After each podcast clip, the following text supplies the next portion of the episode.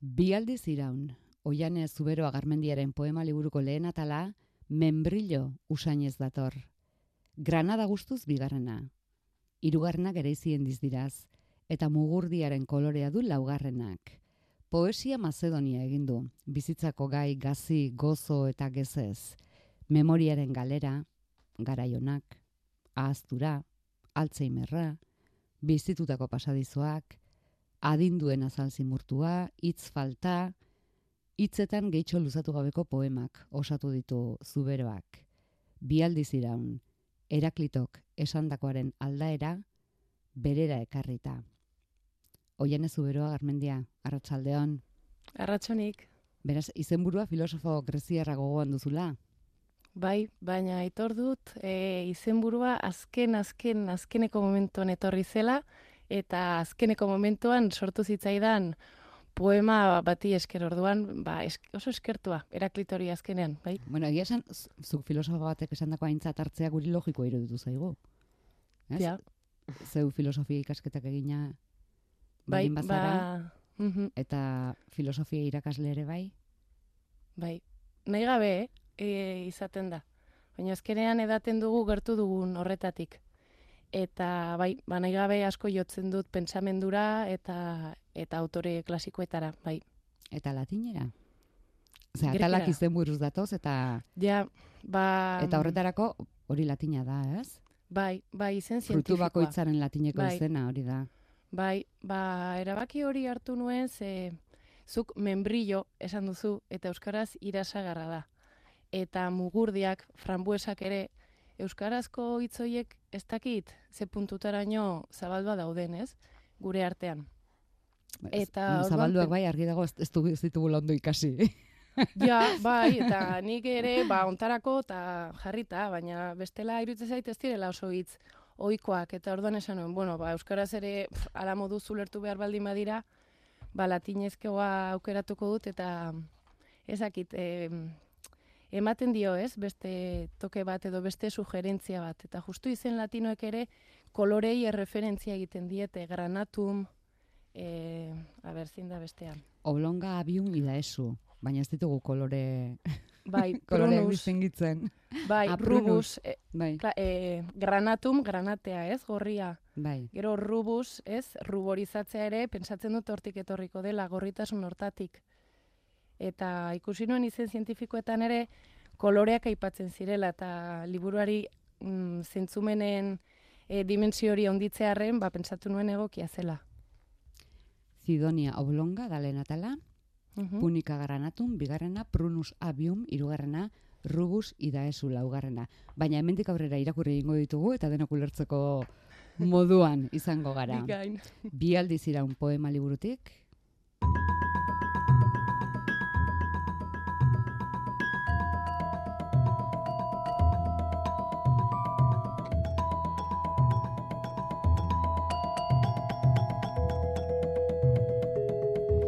Poema oro Macedonia bada, ongi pentsatuzkero.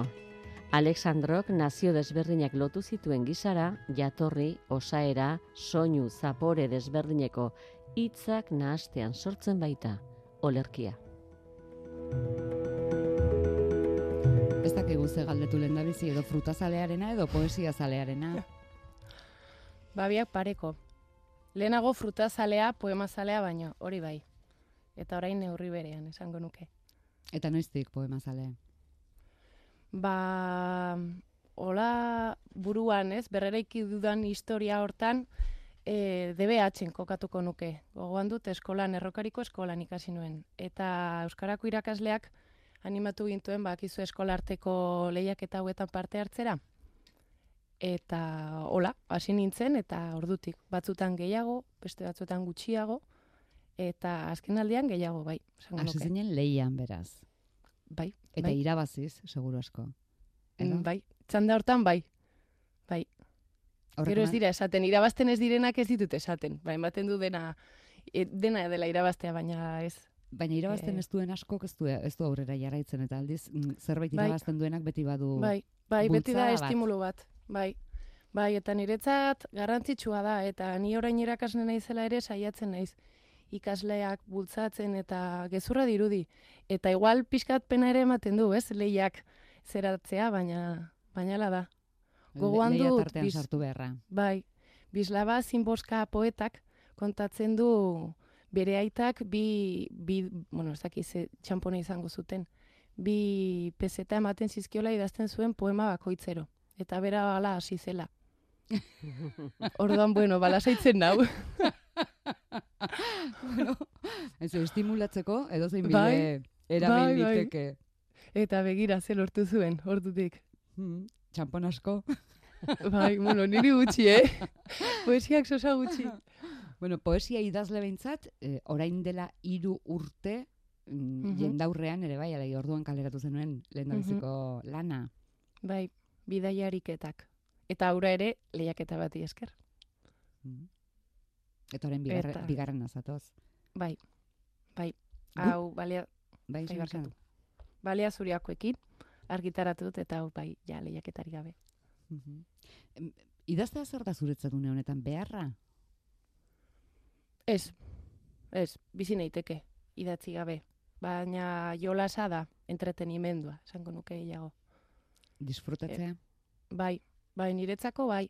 Eta bada ez, e, poetaren irudi hori ez, e, kasi que malditoa eta idaztea kasi maldizio bat bihurtzen dena eta horri zuriak sortzen duen e, larridura hori. Eta ez dut ukatuko, eh, batzutan badela.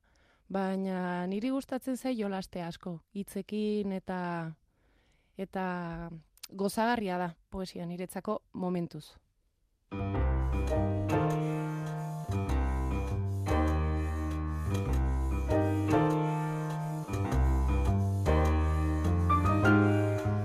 Disfrutatzea zer da? Ez bada adarrean zintzilik jostatzea, sargoriz puztea, aragizuku bilakatzea.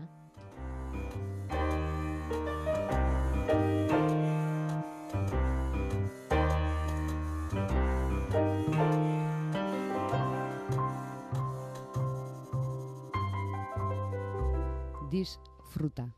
Zea. Mhm. bai, pentsatzen dut hortik etorriko dela.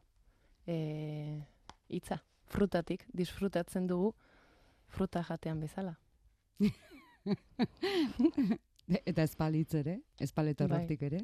Bai, baina bai, polita hola atera zitzaidan itzokoa eta eta geratu zait. Ze, ze fruitu aukeratu, ze gai hartu hori no- nola erabakitzen duzu? Nola erabaki duzu lan ontarako? Ba, batzuk oso bilatuak izan dira eta beste batzuk izan dira liburuari koherentzia emateko. Adibez, irasagarranena membrilloarena oso argi nuen hasieratik.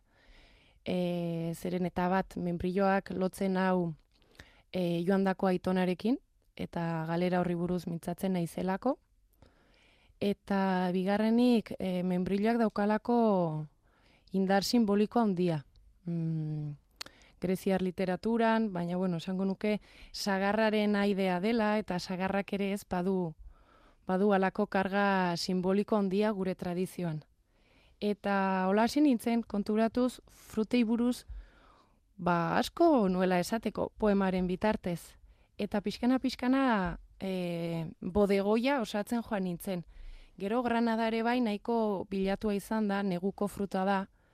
Eta mm, e, Granada iruditzen zait, ez dakit zuek ze pentsatzen duzuen, burmuin baten modukoa, ez? Kanpokoa gogorra eta barrukoa ba, neurona bezala izango balira. Eta ba, hori lotu nuen pixkat ba, gure buruarekin, ez? Eta nola e, aletzen goazen Granada eta ba, buru barrukoa ere bai aletzen goazen. Frutak mm, urtaroka Bai. antolatu dituzu. Mhm. Bueno, lehen orain baino gehiago izaten zen hori ere, ez? Orain ja denak Bai. urte osoan merkatalgunetan. Bai, hori, hori egia da, eta aurkezpenean esan nuen fruta bakoitza bere garaikoa zela eta modu basan aurki zitekela eta editoriak esan zian, hombre, ba, supermerkatutan mugurdiak aurkitzen aldira eta eta arrazoi du. Baina izango da pixka antigualekoa naizela ni. Eta Hmm. Edo eta fruta- behar. Mhm. Eta fruta bakoitza sasoian hartzea gustatzen zaidala edo imaginatzea edo poetizatzea. Idatzi ere urtaroka edo sasoi bakarrean zukutu duzu zure poema sorta. Mm, urtaro askotan, bai. urte asko du azor. E, udazkena asko dago, eta normalean ikuste dut idazten duzun sasoiaren arabera ere kolore usain batzuk aukeratzen dituzula. Mm, udazken asko dago, eta gero negu, e, udara ere bai. Ze udaran denbora libre gehiago dago, patxada gehiago dago, nire kasuan, eta horrere badira ale batzuk.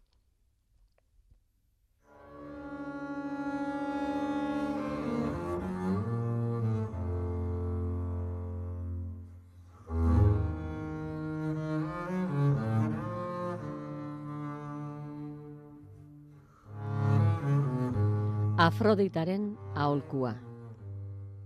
Bizitzaz gozatu nahi baduzu, melpomene gaztea, hausiki maitea fruta txiker balitz bezala, ahoa eta dermisa bat eginik. Koska bakoitzak egarri amaiezina beretuko balizu bezala. Ez da aholku txarra. Mhm, bai, Afroditarena da. Eta Afrodita behin baino gehiagotan agari da, zure Bai, liburuan. Bai, izan ere aurkitu nuen irasagarra Afroditaren fruta zela. Eta emakume ezkon berriek oska egiten ziotena. Ba, gerokoa gozatzeko edo. Eta orduan ideia bati jarraiki sortutako poema asko daude. Eta Afrodita hoietako bada. Eta zala, mm, entzuleak ezin du ikusi, baino bai irudikatu, eta ageri dira sagarrak eta eskaintzak eta irasagarrak eta horrek lotzen gaitu pixkat liburuan ere ba, ageri den beste alderdi sensualago batekin, ez? Maitasunezkoa ez dakit, baina bai bintzat sensuala eta oso karnala. Eta irakurri duzun poema ba horren adierazle. Afrodita ez da alferrik edertasunaren, maitasunaren eta sensualidaderen jainkosa. Mhm, bai. Eta, eta Afroditaren alabak zer dira? E, fro, ba, irakurtzen dituzten irakurleak dira, Afroditaren alabak. Esaten duzu- Jainkosa mordo bat. Bai, hori da, hori da. Kotxe zaharretan doazenak ere bai. Poema liburu honen izenbururako inspirazioa norengandik garbi geratzen da ondoko poeman, norengandik datorren.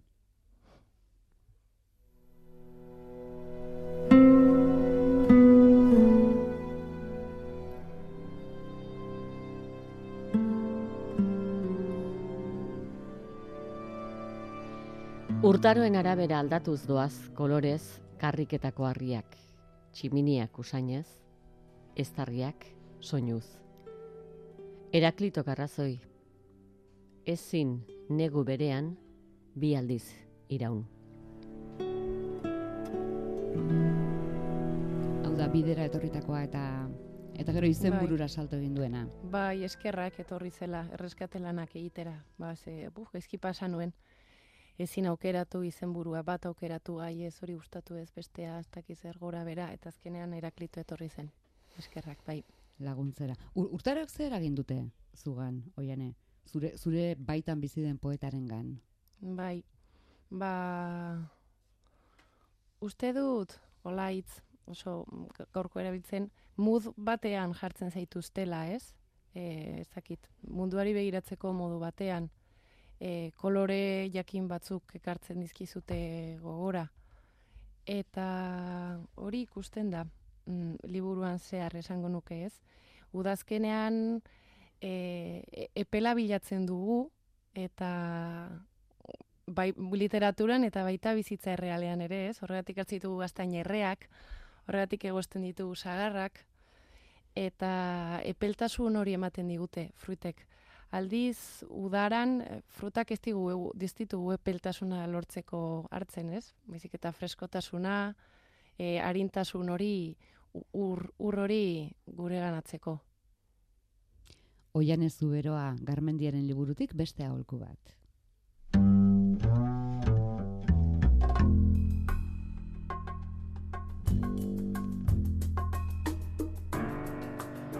Lorezainaren aholkua.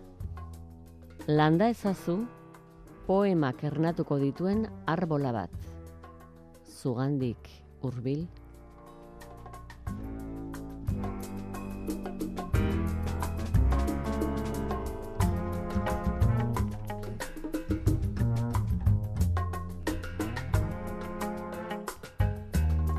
Non egoten dira poema haziak? Hmm, ze galdera ona.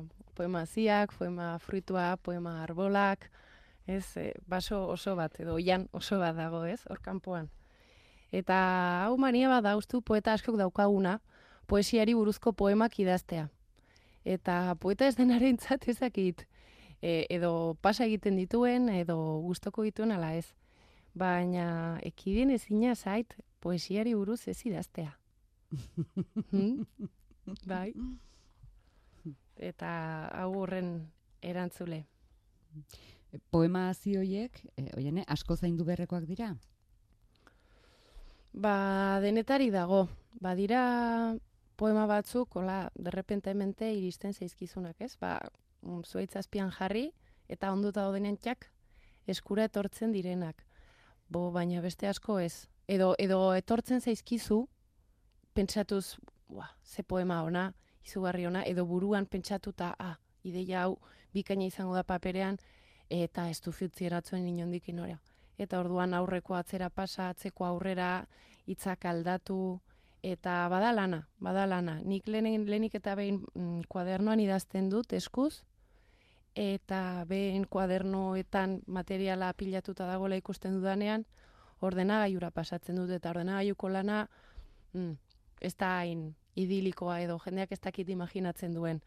E, orduak eta orduak, buelta aurrera, atzera, demora bat utzi, ez, e, poema beratzen, eta berriz beraren gana bueltatu, eta aldaketak gora, bera, eta hoxe, poema batzuk egia da nahiko modu espontaneoan agertzen direla, erritmoa badute, baina bestetan, bai, bai, eskulan handia inber da. Mm. Zer behar du zure poema batek, baleko izateko? Mm. Atzera aurre horietan? Ba, erritmoa, erritmoa izan behar du, belarritik sartu beharra du, horregatik askotan idatzita gero ahoz gora irakurtzen ditut, ea funtzionatzen duten ikusteko. Eta askotan ere idazten noalarik ere nik uste dut inkonstienteki bilatzen dudala hori. E, normalean mm, motzak izan behar dute, edo izaten dira, edo e, ez dakit, apaindurak etzaizki gehiagi gustatzen edo ez ditut oso natural sentitzen nire nire lumapean edo nire teklatupean. Eta gustatzen zaitere amaiera boro biltzea edo amaiera mintzat etortzea puntxa. Eta idazten ari zaren garaian, besterenak irakurtzen ere bai, edo edo besterenak albo batera geratzen dira zeurearekin ari zarenean? Ba, denetarik, ze nez, liburua idaztea oso luzea da. Honek irula urte da ditu liburu honek. Eta, hombre, ba, irula urte ez ditut pasa irakurri gabe. Eta orduan tartekatzen noa egia da, askoz gehiago irakurtzen dudala, eta behira hori da, nire buruari egiten dio dan trampa, esaten dut, ah, liburu zidatziko dut, memoriari buruz zidatziko dut. Ah, ba, orduan poeta honek esaten duena ikusiko dut. Ah, eta poeta honek aipatzen du beste poeta bat. Ah, eta beste poeta honek, eta orduan, em, konturatu gabe, nahi eta nahi gabe, ez dakit jola sortan, atzeratzen dut poema idaztea. Pentsatuz, ba besteek esan dutena jakin gabe, ba gian errepikatuko naizela, edo esango dana txorakeri badela, eta orduan asko irakurtzen du, gaiari buruz, saiatzen naiz autoreak bilatzen, lagunek ere asko laguntzen dute hortan, gomendioak ematen, eta gero ja idazten hasten naizenean, baldin bada demagun denbora bat izango dala, saiatzen naiz liburutegitik libururik esartzen. Ze liburua baldin baditut mesanotxean, irakurtzeko beharra sentitzen dut, ezin ditut hor irakurri gabe izan, eta orduan, bai, orduan galderari ez dakit, nola erantzun dudan, bai ez eta ez ez, biak. bai.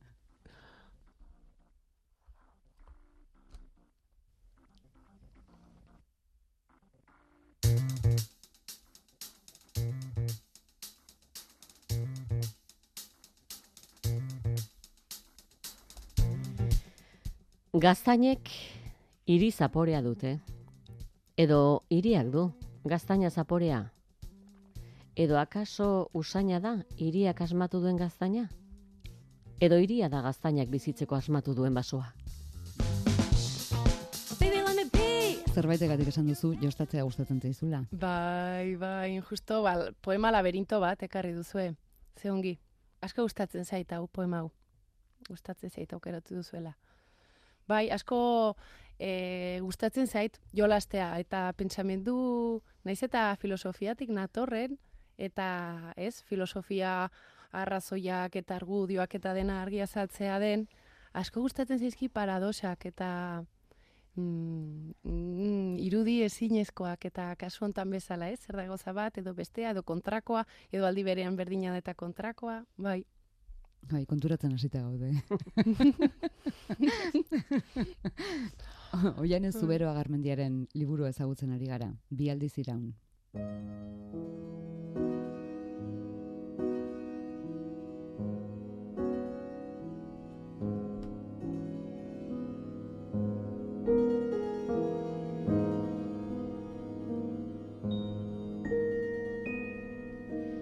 Noladakien arak bere jatorriaz, bere helmugaz, galde egiten dio neskatuak aitatxiri.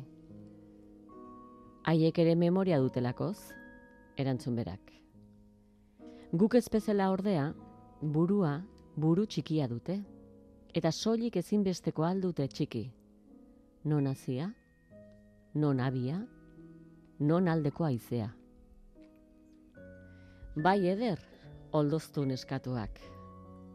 Soilik eta soilki hazia. Soilik eta soilki abia. Soilik eta soilki aldeko aizea izan bagintezke.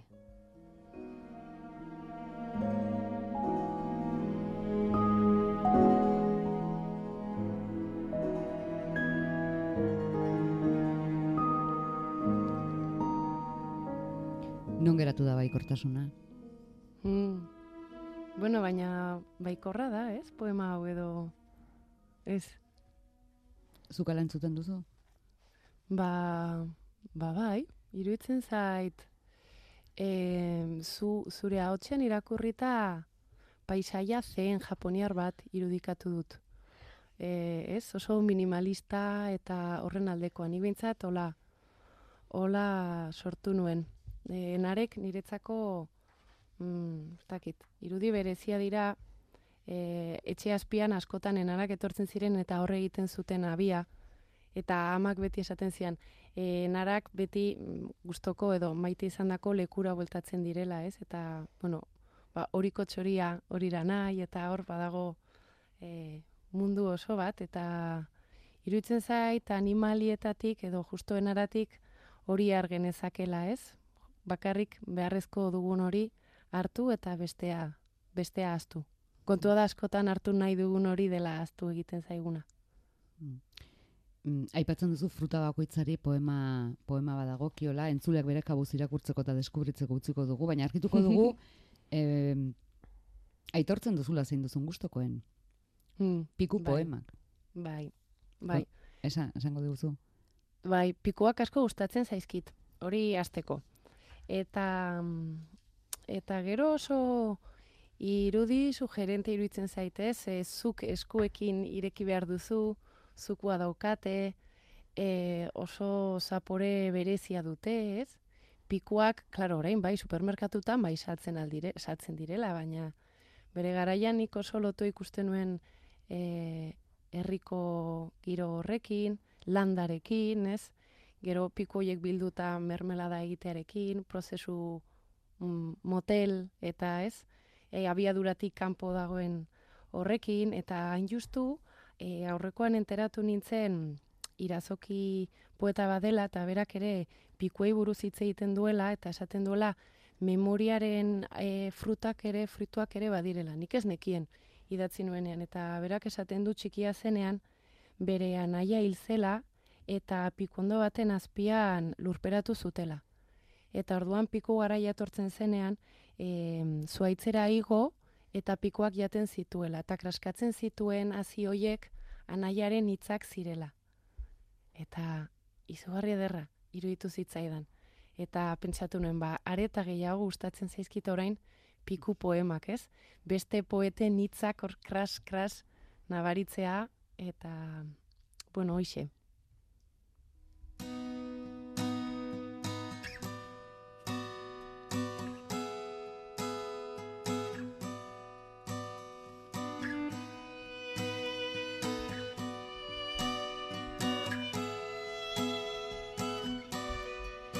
Eutsi edo hautsi.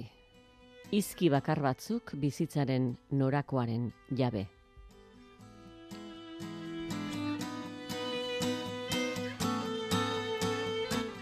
Poemak idazteari aplikatuta, eusteari edo austeari? A- Ze ariketari heldu diozu gehiago? Mm. Mm, hausten den hori eutxi nahi izan dut e, poema hauetan. Eta mm, orain arte frutaz jardun gara, eta e, literaru poesiaren alderdi ludiko hortaz, eta ni hortan oso gustora sentitzen naiz, baina egia da hemen hasia nahiko minetik sortzen dela, galeratik, eta zure aurrean e, deskomposatzen ari den e, realitate bati buruz mintzatzen naiz, hausten ari den eta hautsi den zerbaiti buruz, ez? Eta uste dut mm, krudeltasun hori badela liburuan, eta ni saiatu izan naizena da horren testigantza bat uzten. Aipatu dugu, ez? Irratian ez dugu horpegirik ikusten, eta askotan ere argazkiak ateratzen ditugunak ez dira nahikoak, ba, Ni konturatzen naiz askotan oroitzapenak irudien bitartez edo bideoen bitartez baino hitzen bitartez gordetzen ditu dala.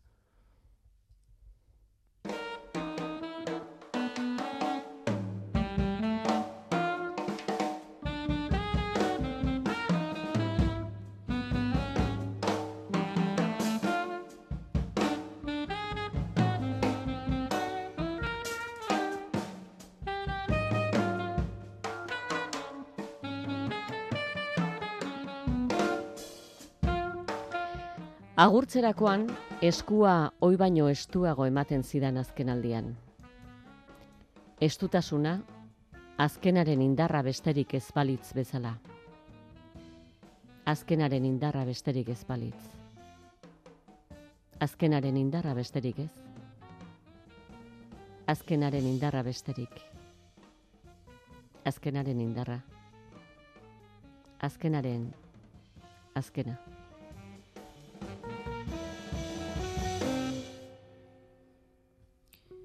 Benetako egoera batetik datozen poemak dira hauek. Bai, bai, eta hain justu irakurri duzunean hori esan dut. E, hori pentsatu dut, hain justu oroitzapen ezari ginela eta nola batzuk erresago gordetzen aldirela hitzen bitartez, ba hoietako bada. Hau ezin da, e, argazki batean ikusi, ez? Esku batek ze indarrarekin agurtzen zaituen.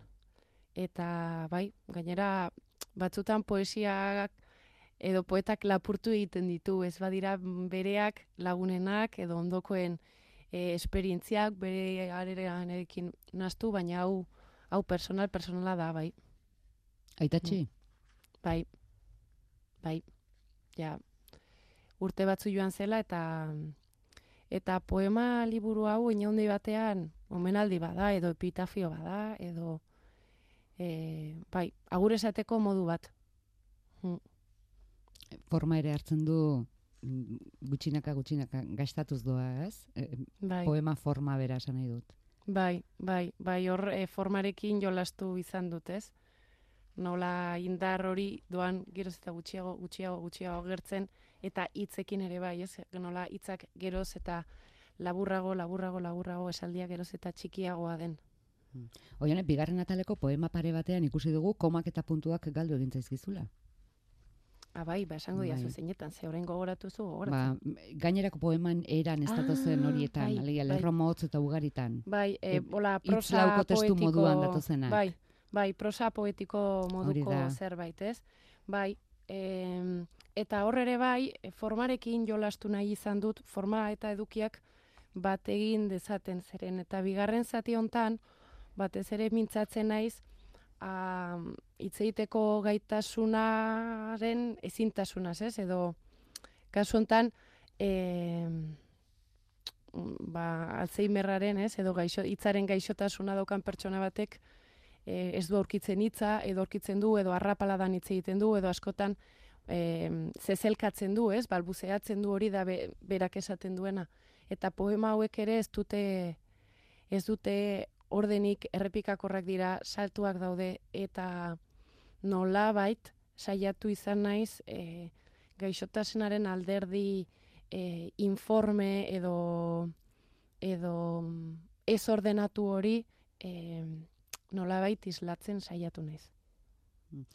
Badituzu lehendik ere kezkatzen zintuzten gaiak, memoriarena, ahazturarena, edo, edo esperientziak eraman zaitu Mm, bide bai. horietara. Ba, nik uste, baiet, azken urteetako gaiak izan direla. Oartzen naiz, denbora aldi kan oala, eta batzutan gauza batzi buruz hitz egiten dut, beste batzutan. Eta justu duela irula urte esan bezala, ikaslekin memoriaren gaia landu nuen, psikologian. Eta hor hasi nintzen oso, oso interesgarria da memoriaren gaia, nola eraikitzen ditugun e, oroitzapenak, nola egiten diogun iruzur geure buruari, nola erreskatatzen ditugun gauza batzuk eta beste batzuk ez. Eta hola ziren poema asko sortzen, eta gero bai e, justu topatu zela, bueno, edo gertatu zela ba, familia inguruan e, memoriarekin eta galerarekin lotutako hainbat pasarte eta eta bai bat egin dute. Baina azkenean esango nuke denborari buruzko hausnarketa badagoela hemen. Eta injustu denboraren iragatea nire kasuan urte hauetan horrela etorri da, beste modu baten etorri izan balitz, ba ziurrenik beste poema batzuk idatziko nituela bai.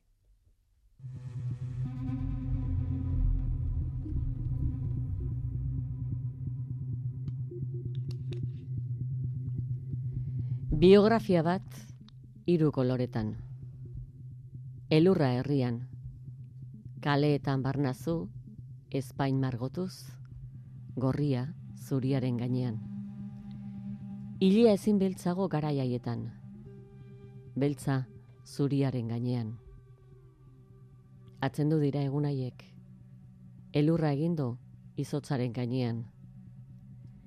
Jada ez duzu musua margotzen ez hilea tindatzen. Zuria, zuriaren gainean.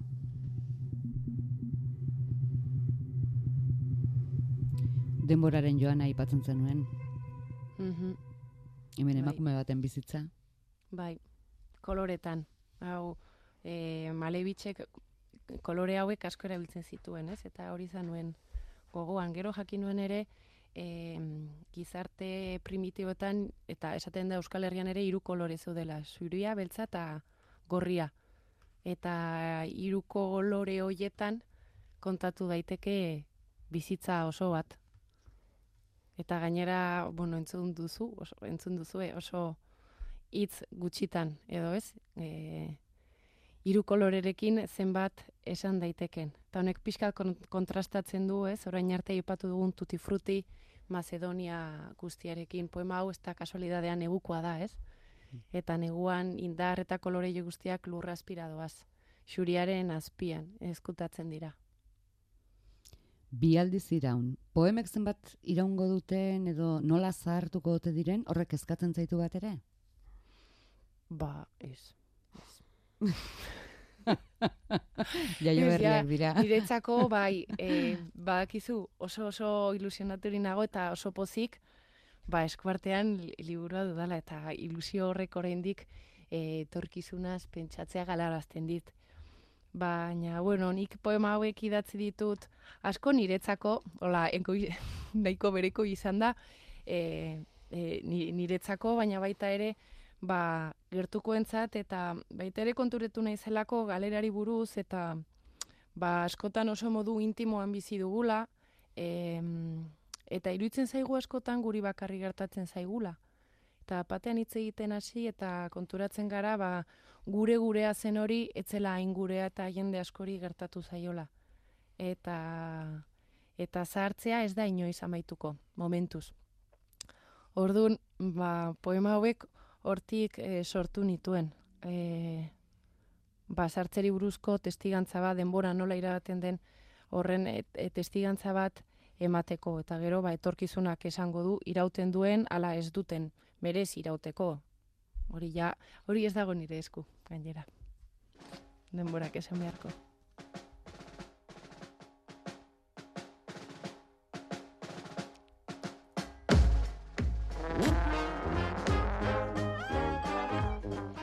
Bizitzea mundua hitzez ebakitzea da. Baina hitzik ez denean bizitzak gu gaitu ebakitzen. Goitik behera irakurri dunekanek, baina hitz bakarra datorremen lerroko. Bueno, Bai. gehiagotan ere bai. Bai, Hitz bakarra. Bai, ebaki, bai. E, ba, kasu honetan ebakidura ez, edo korte hori nabaritzeko eta askotan, bai, e, hitza da mm, bertsoa ez, eta mm, ba, esan ez ditut poeta asko irakurtzen nola hain motzean idazten dutenak, baina eroso nago, hola motxean idatzita. Em, ez dakit izango den, ba, ni mendialdekoa naizela, eta bakizue mendialdekoak ez garela oso iztunak eta hitz gutxikoak izan ohi garela. Eta ez dakit e, hori nire erentzian jasotakoa den, baina bai asko datoz e, hitz bat, bi hitz, eta eta izan daiteke ere bai, mm, batez ere hitzari buruz eta hitz egiteari buruz e, mintzatzen naizelarik askotan e, zer esan e, ez dakigula geratzen gara, ez? Totelka bezala naiz eta inolako gaixotasunik ez izan, baina bizitzaren aurrean, ez? Hitzak topatu ezinik e, geratzen gara eta e, eta baita poeta ere, ez? Poeta une oro ari da bilatzen hitzak eta eta gehienetan ez ditu aurkitzen. Pentsatzen eta idazten duen horretatik oso gutxi dira benetan e, esan nahi dutenaren punts hori, ez? Daukatenak. Eta mm, ba, ez dakit, estropezuka bezala goazela hitz egiten, goazela izaten, eta mm, hola hain moztuta bezala, ez, agertzea hitzak horren erreflexu ere izan daiteke.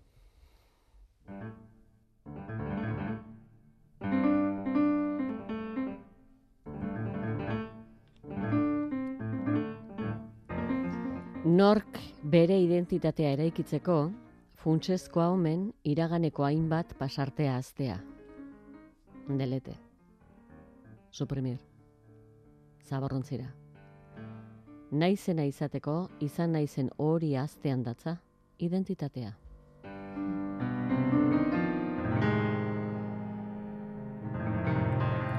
Poema liburu ontatik alaretzen nuke ez ezabatu nahiko, ezta?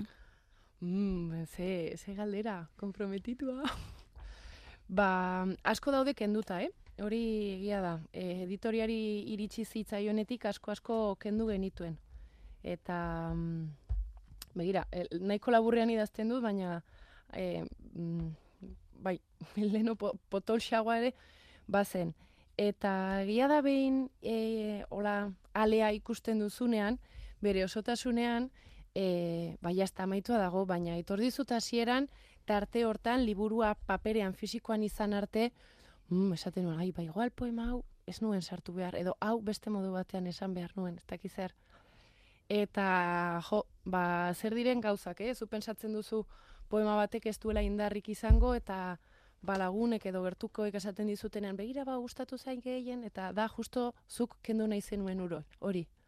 Eta, bueno, ba, kuriosoa da, ni, ni, nik zintzuk ezabatuko nituzken, io, agian ez dira besteek ezabatuko zituztenen berdinak. Oso desberdina da amaierako eh, laugarren atala. Bueno, Bai. desberdina, aforismoak dira. Bai, bai. Herrimadun aforismoa gainera. Eta esango nuke sortu, bai, sortzen lehenbizikoak izanen zirela. Eta berez, bueno, poe, poe, poesia liburu batean kolatu dira. Ze aforismoak dira. Baina, bueno, e, aforismoak eta poesiak badute aidetasun bat, ez? Motzean dato semanak, e, asko gezia bezala dira, ez? Zuzena dira, hitz gutxi erabiltza dituzte, edo bintzat nire poesiarekin antza badute, eh? Eta askotan poema gisa jarri dituan batzuk, prosan jarrita aforismo izan zitezken. Eta aforismoak ere, ba, esan duguna, el- hitzez hitz jarriko bagenu bertxotan ere, mini poema batzuk agertuko lirateke. Eta, mm, ba, iztegi moduko bada, amaierakoa, eta bizitzari buruzko definizioak datoz, ez? Eta, bueno, e- errima, doa- errima daukate, baina saiatzen dira, ba, liburu osoan zehar agertu diren mm, kontzeptu, kezka, zalantza, e, gertaerak, ba, sintesi, sinteti, sintetizaturik azaltzen. eta bai oso bai bai oso beste beste zerbait da da ba bai atxikituta bezala gerora ez adjunto Beste bat. zerbait da, baina hau ere dedikatua dator zen. Lau, lau, at- Bai. lau atalak bakoitza dedikatua. Zer da, Bai. esker honekoa zara edo zor asko dauzkazu? Ja, ba, hori nik ezin dut esan, pertsona horiek esan beharko lukete. Baina ez, e, esan duan, hasieran esan duan berdina, batzuk dedikatu nituen eta besteak ez erdon esan ba, dena dedikatuko ditut, ez? Hola, simetria mantentzeko eta lehenbizikoa, ba, aitonari eskainia dago, bigarrena amonari eskainia dago, hirugarrena ikaslei eskainia daude, Mm, kasu hontan Hernani BHiko ikaslei eskaina daude ze esan dizudan moduan memoriari buruz e, lanean ibili nintzen eta beraiekin egon nintzen eta asko asko ikasi nuen beraiek kontatu zizkianetatik eta asko hortik abiatuta daude klasean landutakoak eta orduan bai zorretan ikasle Eta laugarrena? eta laugarrena nire abuelo da. Eta mm, berak, e, berak ez daki euskaraz. Eta e, filosofia ere ez du ikasi, baina niretzat etxeko filosofoa bera da. Eta asko gustatzen zaizkio esaera zarrak, eta, bueno, ba, aforismoek uste dut asko edaten dutela esaare zarretatik, edo laburrean ematen diren irakaspen horietatik, eta orduan, ba, hiru aitona mona nituen bizirik, ditu bizi, bueno, ja ez, gara, edo gogoan, hiru aitona mona nituen gogoan, eta orduan haiei eskainiak, bai. Baina ez dakite, amonak ez daki, bueno, aitonak ja ez, eta abuelok ere ez, ez dakite, Hmm. beraientzat eskainia dela. Baina hor geratu da, paperean, idatzita. Bai, Oiane, zuberoa garmendia, baskerrik Mhm. asko, ba, bisitagatik. zuei. Eta gonbitagatik. dezala bi aldiz baino gehiago, bi aldiz Hori da. iraunek. Hori da, mila esker, arte, hori da, ongi izan.